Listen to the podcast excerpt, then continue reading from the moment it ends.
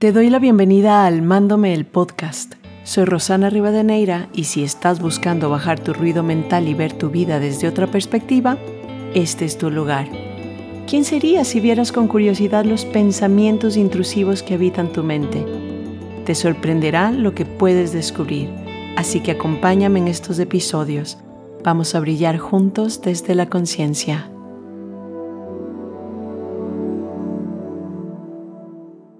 Hoy brillaremos por un paseo al 18 de abril con The Latin Experience en un storytelling en Ámsterdam. Y porque este storytelling para mí merece completamente un podcast, es porque este storytelling unió a un par de cientos de migrantes en Ámsterdam. Entre esas yo. Eh, los chicos que organizan se llaman The Latin Experience, lo pueden encontrar así en, en em, Instagram si es que tienen ganas de ver lo que están haciendo. Viven en los Países Bajos las tres personas eh, que organizan y tienen aparte un montón de embajadores maravillosos. Y bueno, están intentando organizar eventos para para la gente que vive aquí alrededor o el que pueda llegar, por supuesto, hasta los Países Bajos, por lo menos por ahora. Y bueno, ya hicieron un par de fiestas de perreo absoluto, una en Halloween que estuve yo y realmente nos divertimos un montón y fue de mucho éxito, habían por lo menos unas 400 personas metidas en un lugar muy lindo también en Ámsterdam. Y bueno, otras que no he tenido la oportunidad de ir porque yo la verdad vivo a 120 kilómetros de la ciudad de Ámsterdam. Pero los veo y esta en cambio era un storytelling, sus vidas en el podio, básicamente. Y a esta, por supuesto que no me la iba a perder, aunque era un martes. Y fui, fue el martes pasado, 18 de abril. Y desde la entrada, wow, em, chicos y chicas y chiques. No saben lo maravilloso que fue entrar y recibir el cariño de una maravillosa mujer que estaba parada ahí y me dijo, hola mundo. Y yo me quedé como, wow, qué lindo saber que ese hola mundo está llegando a otras personas, que hay otras personas escuchándome. Y bueno, es como esa característica de mi canal en Instagram cuando pongo stories por cierto, les invito a seguirme si no lo hacen en Rosana Rivadeneira, Rosana con doble N y Rivadeneira con B, pequeña, en Instagram. Y bueno, fue hermosísimo. Y entonces, claro, ella me dice, ay, tú no me conoces, claro. Eh, yo soy la mamá de WM, que es Manuel, uno de los chicos que organizó esto. Y bueno, así comienza esta noche de pronto eh, uno más que he conocido en redes, otro más, varias que ya nos hemos visto y esos abrazos como muy fraternos con gente que realmente no frecuento físicamente, sino cibernéticamente. Y esto me hace estar agradecida también con, con todos estos medios de comunicación que tenemos ahora, estas redes sociales que tienen un alcance completamente diferente al que pues vivíamos antes. Y así comienza, y voy a comenzar con la historia de Claudia, que no la voy a contar yo completa, por supuesto, pero lo que les quiero que contar es que la historia de Claudia básicamente es muy parecida a la mía. Entonces, mientras le escuchaba hablar, cuando entramos a esta sala muy bonita en un lugar que se llama Boom Chicago en Ámsterdam, les invito a que vayan a verlo, está muy lindo el lugar. Y comenzó a hablar y la verdad me di cuenta cómo nos unen los mismos miedos. Me di cuenta una vez más. Y como migrantes es impresionante. Ahora sí que, que puedo comprobar que, que vivimos básicamente lo mismo. Los personajes con sus nombres, la situación exacta, por supuesto que es diferente, pero esos dolores internos que nos surgen y esos, y pensamientos que nos arrastran son básicamente los mismos. Ella hablaba en ese momento de precisamente esto, la falta de redes sociales cuando ella llegó. Y, y por supuesto, ahora la gente que llega, había muchas personas ahí incluso, que tienen una semana o dos, pero imagínate, ya están enterados de este evento. Claudia llega hace 17 años, o sea, los mismos años que yo veo, eh, vengo viviendo en este país. Mínimo y estuvimos hasta en el aeropuerto juntas, quién sabe. Pero ella vive al norte y yo completamente al sur. Y por supuesto que no existían estas redes. No saben lo difícil que fue para mí tener contacto con otras personas de mi propia lengua. Al principio yo llegué con la idea de, ok, no, no pasa nada, eh, ok, es un pueblito, voy a intentar mantener contacto con, con los holandeses y así aprender de su cultura y así poder aprender más rápido el idioma, porque si hablo mi idioma, claro, pues va a estar más, más lento el proceso. Pero eso estaba realmente solo en mi mente. La cosa es que tampoco había gente y tampoco tenía yo la forma de saber si había un, grupito por aquí, otro por allá, por allá al cual unirme como podemos hacerlo ahora. Entonces ella aparentemente vivió lo mismo, esa soledad de, de realmente encontrarte a tus amigos muy orgánicamente en el camino. Y en el mío fue realmente caminando un día por las tiendas que me encontré con la primera mexicana que se llama Karen y que de hecho se nos hizo así rapidísimo hacernos amigas, tan rápido que yo creo que nos conocíamos un mes y me invitó a su boda. y bueno, por supuesto que fui a su boda. Ella de todas formas decidió dentro de muy poco, creo que a los tres meses se fue a vivir con su esposo holandés en México y siguen allá. O sea que mi primera amiga fue fugaz físicamente. Y bueno, después ya nos encontramos en, Facebook y eso, pero claro, ya no estaba aquí en los, en los Países Bajos. Y entonces sí que se complicaba un montón conocer gente cuando no hay estas redes. Y por eso les quiero invitar a todos ustedes, si se están sintiendo solos, si viven fuera de su país, no importa si cuál país es este, no se queden ahí ahora Busquen grupos de apoyo, busquen realmente estos eventos que les puedan ayudar a encontrarse con gente, porque el camino solo no es fácil. Realmente sí necesitamos esa red de apoyo de amigos o de conocidos o de gente que por ahí eh, piensa como tú, aunque sea por internet, por Instagram, por Facebook, por la, red social que tú tengas.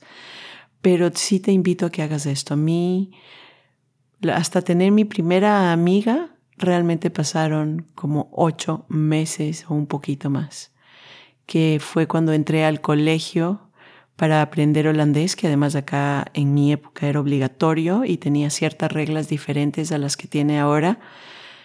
Y y ahí fue donde comencé a conocer un grupo pequeño, además, de gente latina que se convirtió básicamente en, en mi bote de salvación, en ese lugar donde yo llegaba a hablar español y a sentirme en casa.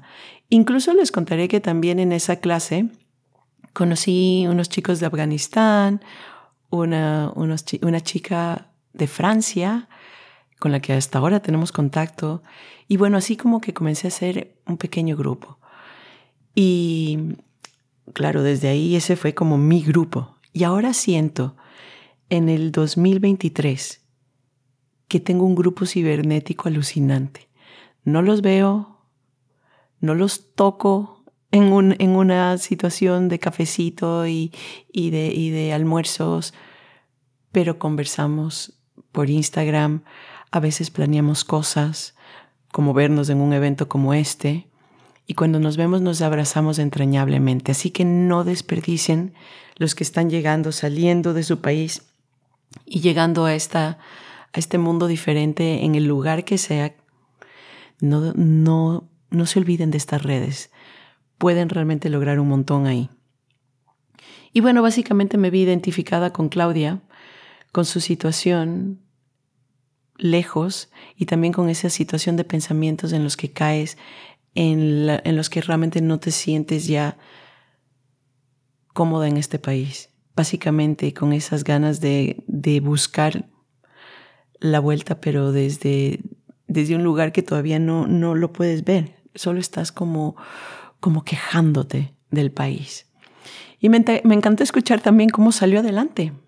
Cómo es además un holandés el que le ofrece un trabajo en, en, el lugar donde ya trabajaba y le dice, ahora tú vas a ser la que maneja el, la, el departamento de eventos.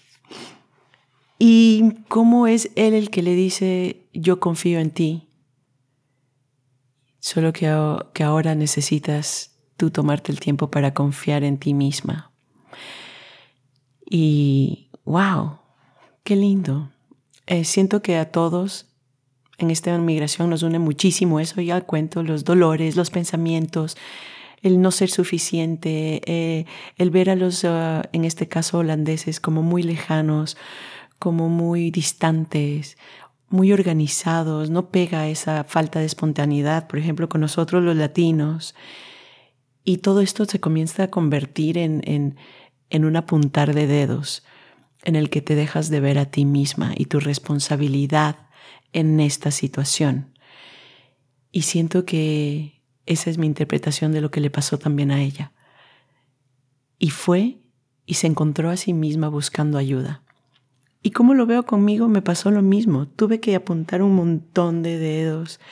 Tuve que ver a mi esposo y a este país y a este clima y a su gente. A pesar de que apreciaba tantas cosas, mi ego no me dejaba manejarlas. Esa apreciación no me dejaba manejar, sino que estaba como en, en ese bucle de pensamientos que me llevaban más bien a acusar mi infelicidad momentánea además, porque obviamente no todos los días te levantas como infeliz, sino que por momentos de es tu culpa. Yo debería seguir viviendo en las Islas Galápagos, ese era mi lugar favorito en el mundo y, tendría buen clima y tendría, y todo está en mi mente, todo está en mi mente porque no sé si hubiera pasado lo mismo y si hubiera sido igual quedarme allá. Pero como nos quedamos con esa historia y esa narrativa es la que nos contamos, nuestro aquí y ahora nos parece patético.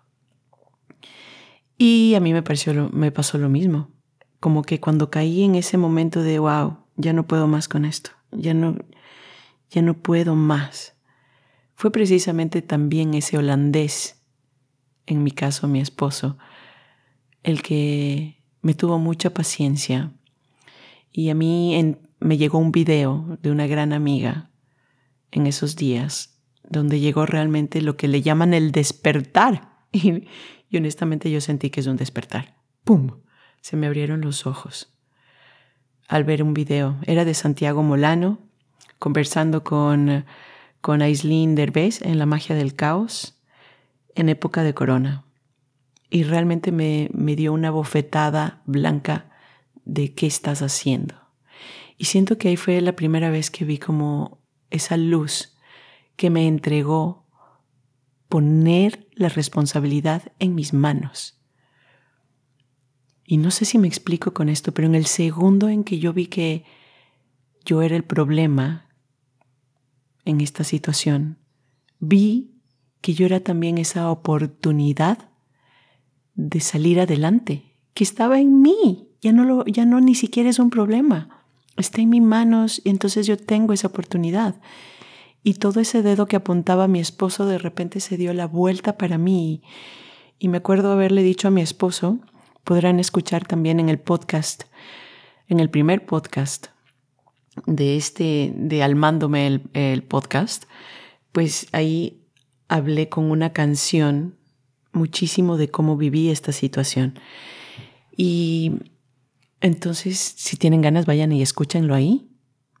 Además es con una canción, entonces es divertidísimo porque pongo a una canción, eh, pues, mi historia. Y muchas veces hacemos eso y por eso también les pido, indaguen las canciones que, que escuchen porque honestamente nos podemos creer cosas loquísimas y nos las creemos y fervientemente las vemos como que son así. Sin embargo, cuando abres tu mente, tu corazón se abre de una y al abrirse pues ves otra situación. Y así fue como yo le, me acuerdo haberle dicho a mi esposo al que ya le estaba pidiendo el divorcio, le dije, ahora sí, ¿sabes? Ya chao, mm, ahora sí que estoy segura. Y él con mucha paciencia solo me vio. Y claro, después de ver este video, regresé y le dije, oye, la verdad, esperemos con aquello del divorcio porque creo que tengo que conocerme a mí misma. Creo que me he perdido de algo en estos 17 años poco a poco. Y sí, me comencé a dar cuenta de que si había alguien perdido en esta situación era yo. Y bueno, ahí a grandes rasgos es cuando encontré la herramienta de Work y donde pude comenzar a cuestionar mis pensamientos incluso sobre mi esposo, sobre mi padre, madre, hijos, sobre mi mundo, todo lo que me rodea y lo que me molesta y lo vi como claramente como la proyección que es. Y desde ahora, por supuesto, no me creo mis pensamientos, ¿no? no ya no me los creo.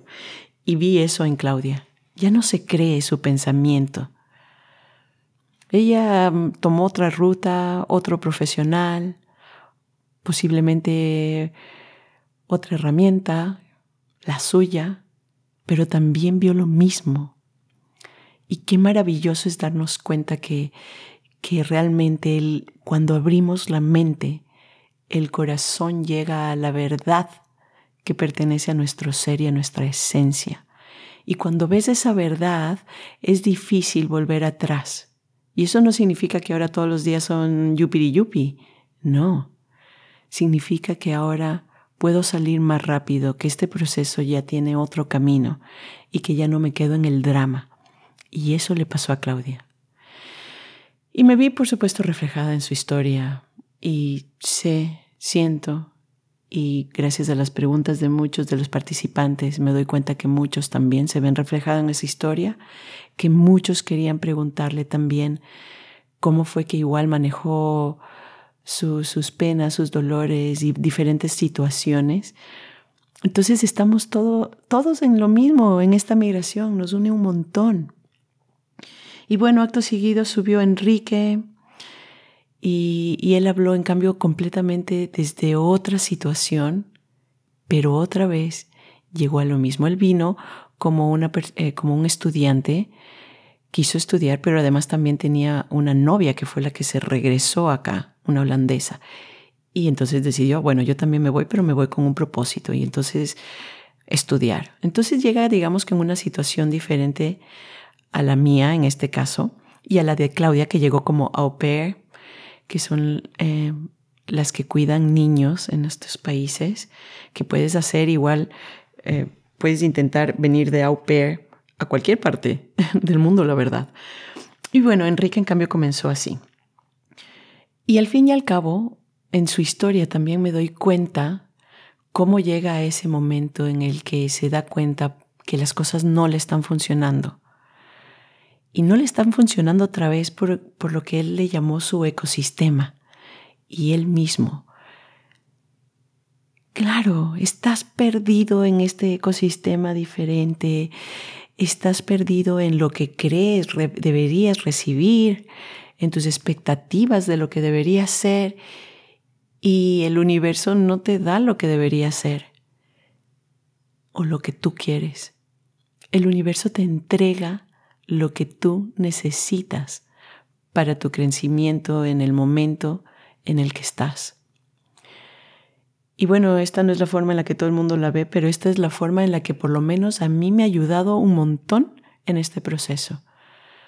Ahora que lo veo realmente como un camino en el universo, yo la verdad con mucho respeto para todos los que creen, yo no, no tengo una religión católica o, u otra, pero sí creo en la vida y en el universo. Y entonces, claro, al verlo realmente como ese proceso necesario para mí, puedo incluso darme cuenta de por qué el obstáculo que estoy teniendo al frente mío no es un obstáculo ni un problema. Es una oportunidad de hacer algo, de verme a mí misma, de redireccionar mi vida en otro camino.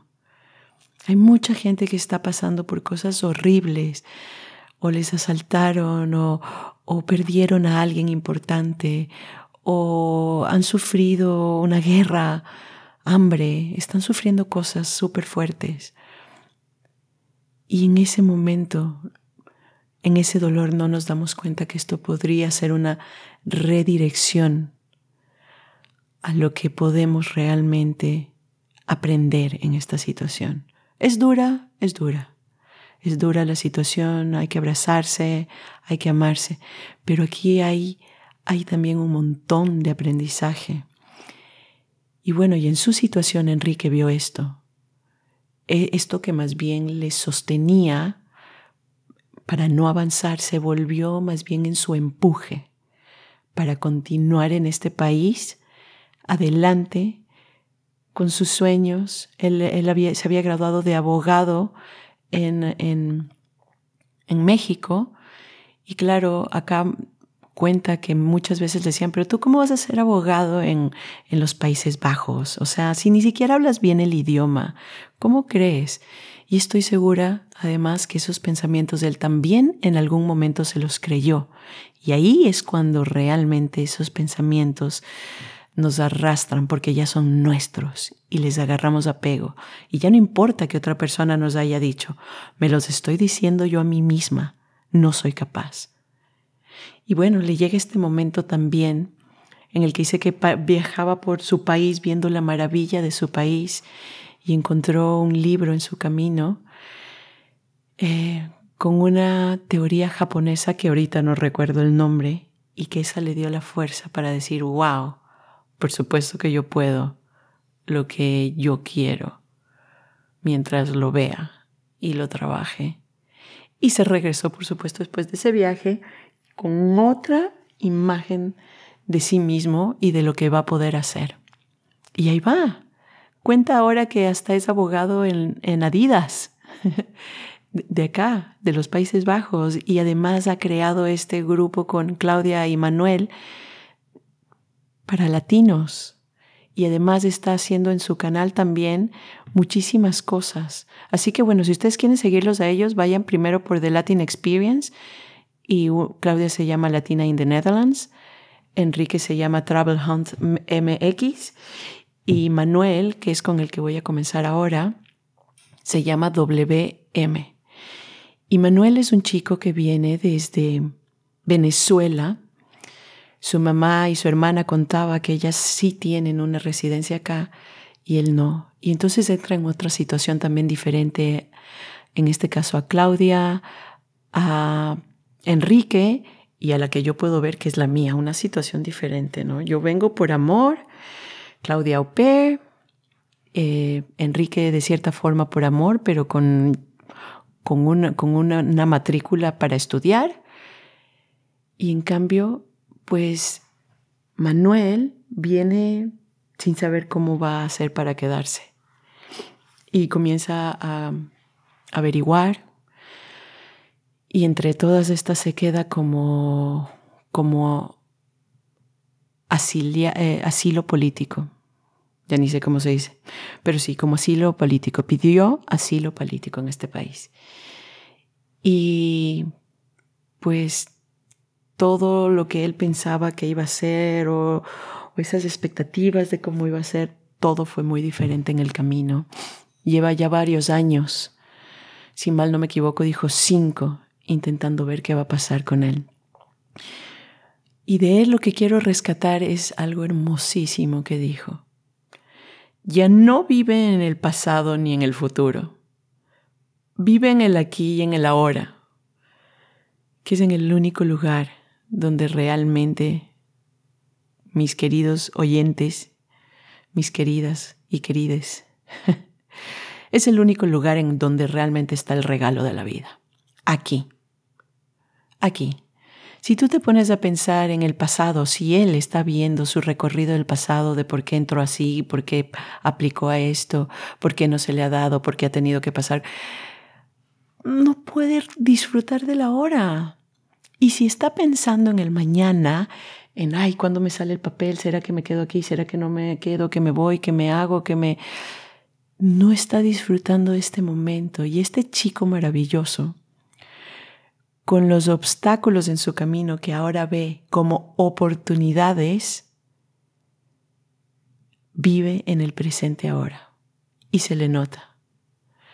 En esa, en esa forma muy compasiva que habló de, el lugar al donde llegó como, como un eh, refugiado político, todo el amor que encontró de las personas que viven en este lugar, muy contrario a lo que pensaba o lo que había escuchado, muy temeroso llegó y se encontró con que la realidad es más amable de lo que nos pensamos, de todo lo que lucubramos sobre ella, de todas esas historias que nos inventamos. La realidad es más amable. Y ese es un pensamiento de Byron Katie que, que realmente les invito a que apliquen en su vida. Dense cuenta, dense cuenta. Bueno, de hecho les puedo contar. Ese día yo venía regresando casi medianoche saliendo de este, de este lugar en el Boom Chicago. Eh, obviamente yo en Ámsterdam no sé dónde estoy, si esto es un, un lugar bueno o no bueno, pero básicamente en Holanda pues mm, no pasan muchas cosas feas muy fácil. Pero claro, yo vivo en un pueblo tranquilo y la verdad no me da miedo caminar. Pero ahí comencé a caminar y cuando llegué al, al parqueadero de donde estaba mi auto, había un señor atrás mío. Y de una se me puso el pensamiento, qué sospechoso este señor. Y mientras yo sacaba el código QR para, para abrir la puerta, le digo, si usted lo tiene, pues ábrala usted, ¿no? Y me dice, no, no, ábrela tú. Y yo, ¡pam! Mi mente, ¡pum! a mil. Este señor está muy sospechoso. Y claro, al inicio dije, viene, viene a robarse algo adentro, un auto. Para que vean cómo te traiciona la mente. Y sobre todo, claro, vengo desde un país latino, Ecuador en este caso, yo nací en Quito, para los que no saben, donde esto sucede y donde ahora escuchas todos los días más. Y bueno, entonces comienzo a entrar y dije, no, ni loca, no me meto al ascensor porque mínimo se meten en el ascensor conmigo y quién sabe. Entonces, mira cómo es la mente. Entonces subí por las gradas. Y cuando comienzo a caminar a mi auto, porque mi auto estaba en el primer piso, el Señor venía atrás mío. Bueno, mi corazón a mil. Yo caminando hecha la Willy, como que no pasa nada, así muy, muy fresca. Y entré a mi auto, pero lo primero que hice fue poner seguro. Chuc, chuc, de una. Y acto seguido dije, ojalá que no venga a abrirme el auto. Regreso a ver, el señor se subió al auto de al lado y decía Rosana, qué bestia, la mente, cómo, o sea, esto les cuento que fueron dos minutos, ¿no? De, de un ataque de, de, de mente. Claro, cómo la mente te ataca y la realidad, miren esa realidad. Yo ya me hacía posiblemente violada en el ascensor, luego robada, cuando ya no pasó la violación, por supuesto, ya, ya, entonces no me va a robar el auto. no, ese señor solo iba a su auto. Es nuestra mente, es nuestra mente la que le das un segundo y se inventa una historia locaza. Y esto es un pequeño ejemplo de cómo nuestra mente está haciendo esto frecuentemente. ¿Por qué? Porque los pensamientos son súper involuntarios pero hay alguno que tú le agarras de apego, ya sea por asociaciones con tu entorno, culturales, paradigmas que llevas, y ¡pum! se desata una historia loquísima de realidad virtual en tu mente. Realidad virtual. Eso es lo que vivimos en la mente. Si tú te das un tiempo para cuestionar tus pensamientos, para aplicarle cuatro preguntas en este caso que es con the work, la metodología y decir, ¿es eso verdad? Este señor me va a saltar. Pero ¿cómo reacciono cuando pienso que me va a saltar? Tengo miedo, comienzo a correr, mi corazón late, camino más rápido, estoy nerviosa. me siento horrible. ¿Quién sería yo si en lugar de vivir en el futuro, en el aquí y ahora, no tengo ese pensamiento? Pues hubiera vivido los últimos tres segundos incluso de lo que hubiera sido mi vida si, si igual hubiera pasado algo malo. Vivirlos, pero me los estoy perdiendo porque estoy en mi mente. Y les invito a que vean eso en su vida diaria, cómo se enganchan. Y es como que se ponen unas gafas de realidad virtual y comienzan a ver una película que básicamente, y aunque yo sé que esto suena disruptivo decirlo, no está en la vida real, en la neutra, no está.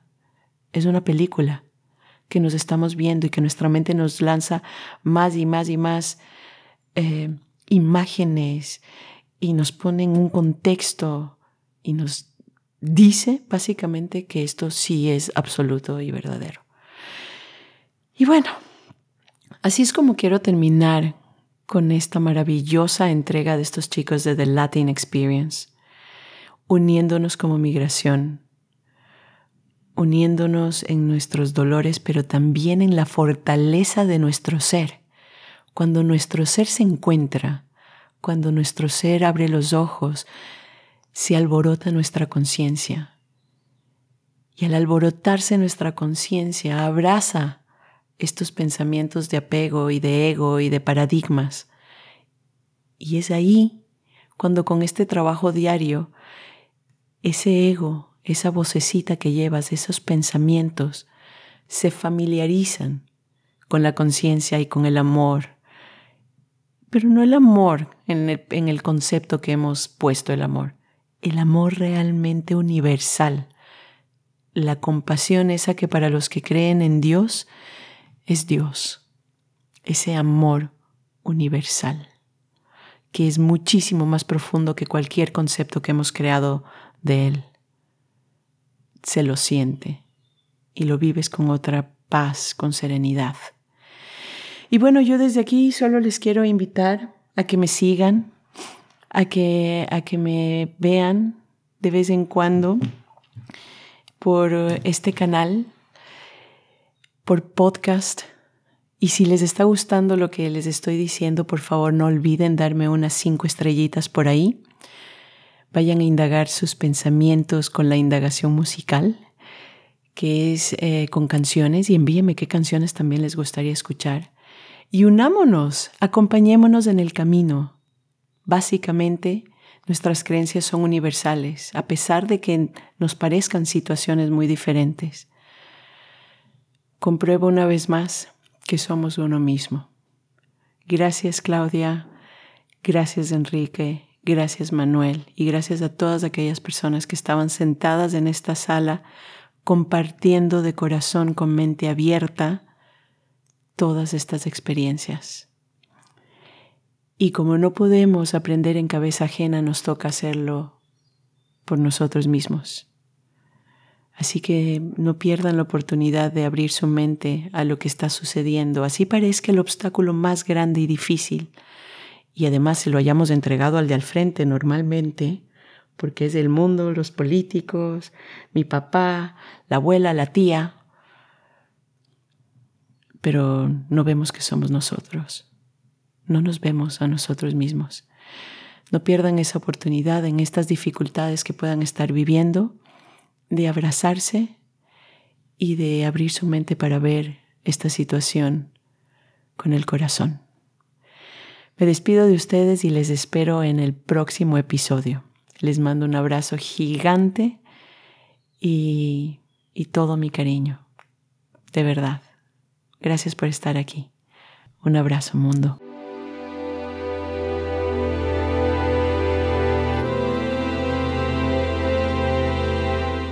Gracias por haber escuchado este episodio. Me encantaría conocer tu opinión sobre este espacio para seguir construyéndolo y nutriéndonos juntos. Te invito a escribirme un mensaje directo en Instagram a Rosana Rivadeneira para así iniciar tu transformación cuestionando pensamientos. Acompañémonos en el camino.